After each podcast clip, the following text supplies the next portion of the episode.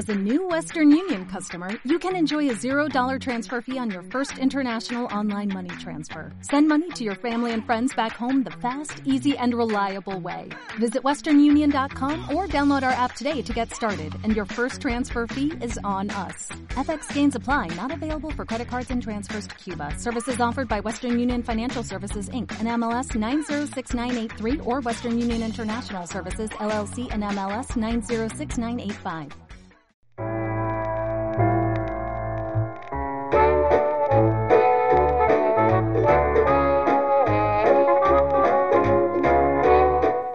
Poeta estaba languideciendo y mirando las flores del parque cuando se quedó dormido, y soñó que en ese mismo lugar se levantaba una estatua suya y que los enamorados acudían a besarse a la luz de la luna, recitando sus poemas, y que aquellos que nunca lo habían leído se fotografiaban con aire pomposo el día de la inauguración ante su estatua y empezaban a investigar sus versos.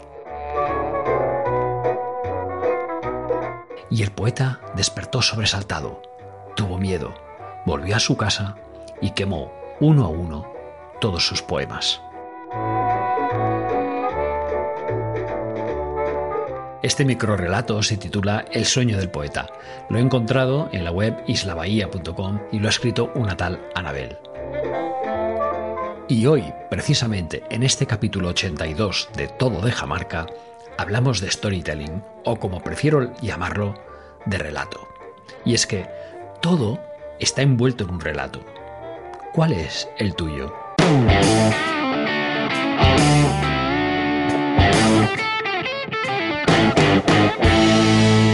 Hola, soy Guillem Recolons y te doy la bienvenida a Todo Deja Marca, tu podcast de marca personal.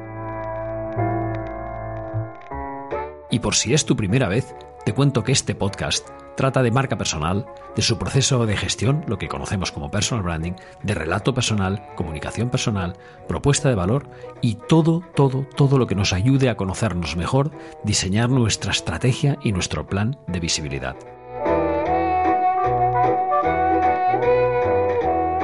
Me ha encantado el artículo ¿Qué relación hay entre relato y significado de marca? de Patrick Hanlon, autor de Primal Branding, un libro fantástico, en la web de uno de mis habituales y referentes, que es la web de Branding Strategy Insider. Tanto es así que he decidido traducirlo para ti. A veces ya sabes que trato temas de storytelling, pero el ángulo que proporciona Hanlon me ha parecido diferente, muy inspirador. Y espero que te, aporte tanto como a mí. Bien, eh, pues ahora voy con su texto. Y, los subtítulos sí que los he puesto yo.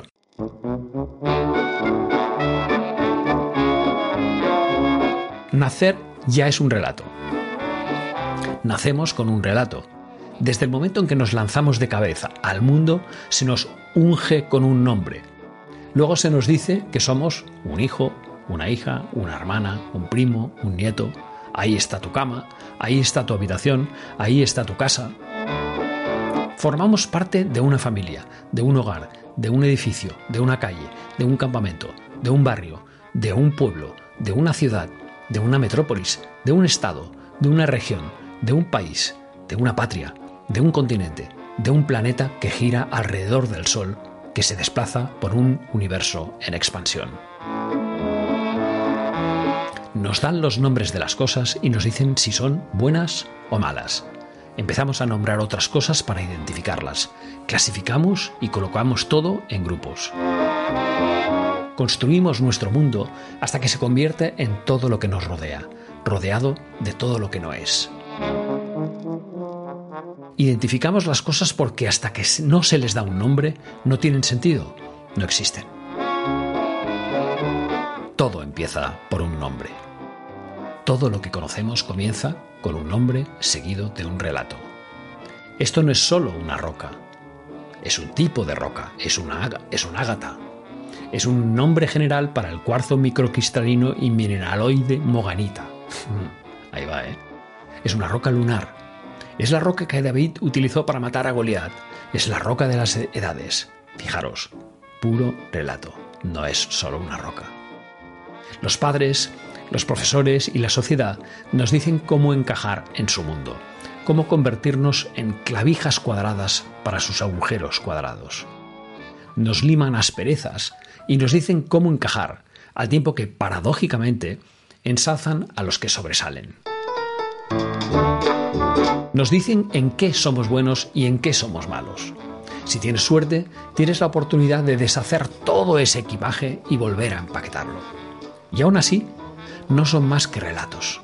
La vida está rodeada de una serie de historias en las que crees y que te ayudan a creer en ti mismo y en el mundo que te rodea. Los relatos crean mundos personales que luego se entretejen y se convierten en el tejido social. Pero, ¿cuál es el poder de los relatos? También están los relatos que nos cuentan los demás y los que nos contamos a nosotros mismos. ¿Cuáles nos debilitan y cuáles nos fortalecen? Útiles o perjudiciales solo son relatos. Si no te gusta la historia, siempre puedes dejarla y empezar una nueva. Los relatos se pueden contar, pero también se pueden destrozar, romper y olvidar. Las viejas historias pueden ser sustituidas por otras, por nuevas historias. Yo diría que muchos de los problemas sociales y de salud mental que sufren las personas son el resultado de creer en malas historias. Los relatos con significado retumban las partes racionales y emocionales de nuestro cerebro.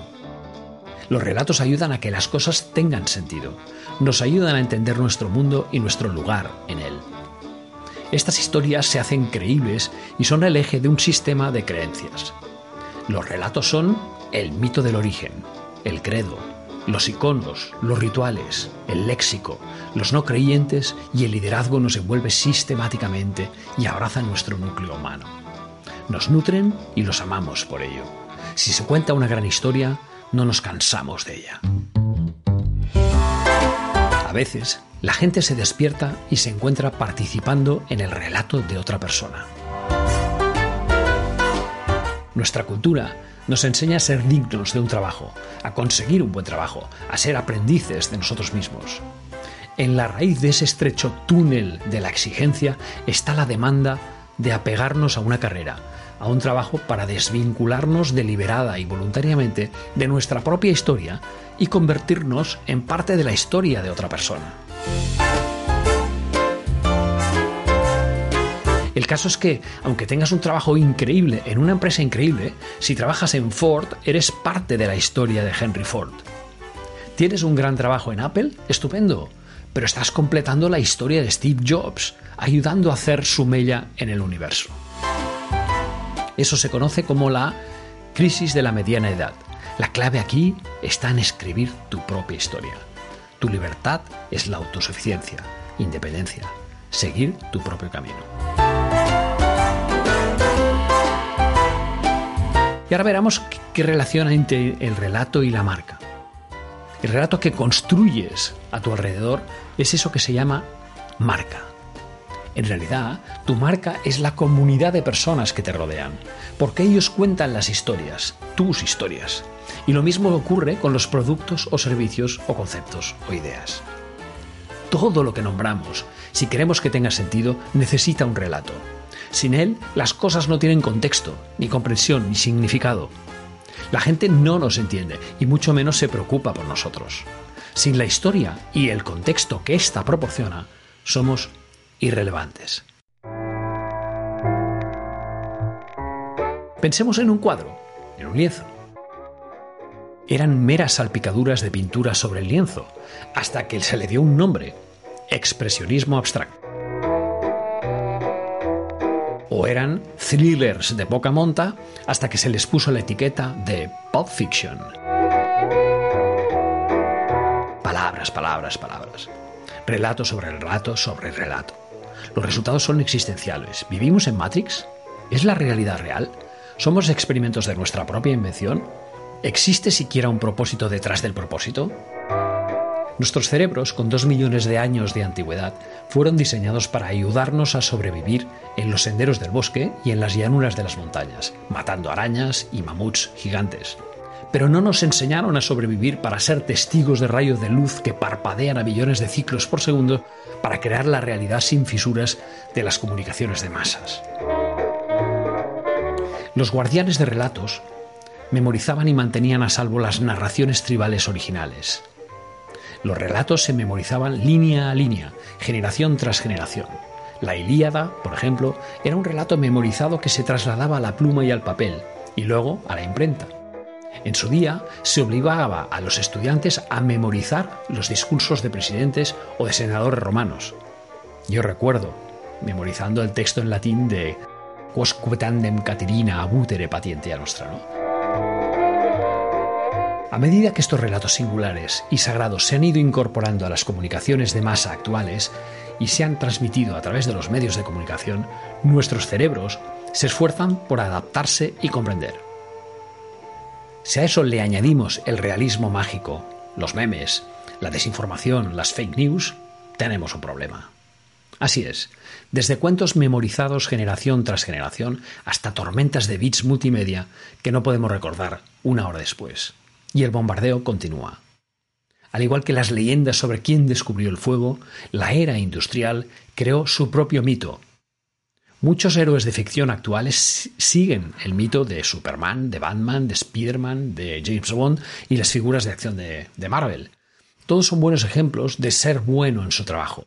Cada uno de ellos viene con un propósito muy sólido y una forjada ética de trabajo. Son modelos inspiradores para la clase trabajadora. Y veamos qué pasa con las nuevas superficciones. La era de la información y de las superficciones tiene sus propios héroes y figuras de acción, y sabemos quiénes son. Los relatos no existen para llenar los espacios vacíos o las grietas de nuestra línea de tiempo, aunque a veces lo hacen. La mayoría de las veces existen para enseñar o educar. Aprendemos de los acerticos de El Zorro, de Shakespeare, de Sartre, de Jesús, de las Kardashians. Los algoritmos se están convirtiendo en modernos contadores de relatos, que nos dicen lo que creen que queremos oír, con vastas memorias que nos recuerdan lo que preferimos oír o lo que quieren que oigamos. Pero esas preferencias pueden ser engañosas. Cuando nacemos, de hecho, nos lanzamos a la cabeza del planeta solo con dos miedos, únicamente dos. El miedo a caer y el miedo al ruido. Todos los demás miedos son un relato. A menudo estos relatos se basan en la experiencia. Por ejemplo, no toques esa seta, que es venenosa. Pero otras son conjeturas, opiniones. Por ejemplo, eres gordo, eres torpe, eres un mal deportista, eres estúpido. Son solo historias, relatos que podemos exterminar, triturar, romper o quemar en la hoguera. Cada persona, cada lugar, cada cosa está envuelta en un relato. ¿Has pensado cuál es el tuyo? Bueno, ¿qué te ha parecido esta reflexión de Patrick Hanlon? A mí me ha encantado, la he encontrado inspiradora. Y bien, llegados hasta aquí, esta semana no traigo una recomendación, sino que traigo una anti-recomendación. Se trata de un artículo escrito por un periodista, o eso dice, llamado Juan Luis Aldaña en 20 minutos titulado Contra la marca personal. Clickbait en estado puro. Una perla del artículo dice así. La marca personal busca convertirnos a todos en generadores de influencia, maestros del zasca en dos líneas, opinadores de garrafón, carne de TikTok y predicadores de LinkedIn. es una auténtica lástima que alguien que dice ser periodista no se haya leído uno o dos libros de referencia sobre un tema antes de escribir la aberración que ha escrito este tipo. En fin, otro creador de basura clickbait que, por cierto, no tiene mucho éxito en las redes sociales. He entrado en Twitter y vaya, quizá debería trabajar un poco mejor su marca personal. Dejo enlace en las notas del episodio por si quieres un ejemplo de mal periodismo. Y hasta aquí el capítulo 82 de Todo deja marca, que esta vez he tomado prestado del gran Patrick Hanlon en Business Strategy Insider, una joya sobre el relato y su significado para la marca. Te espero la semana que viene y te envío un fuerte abrazo.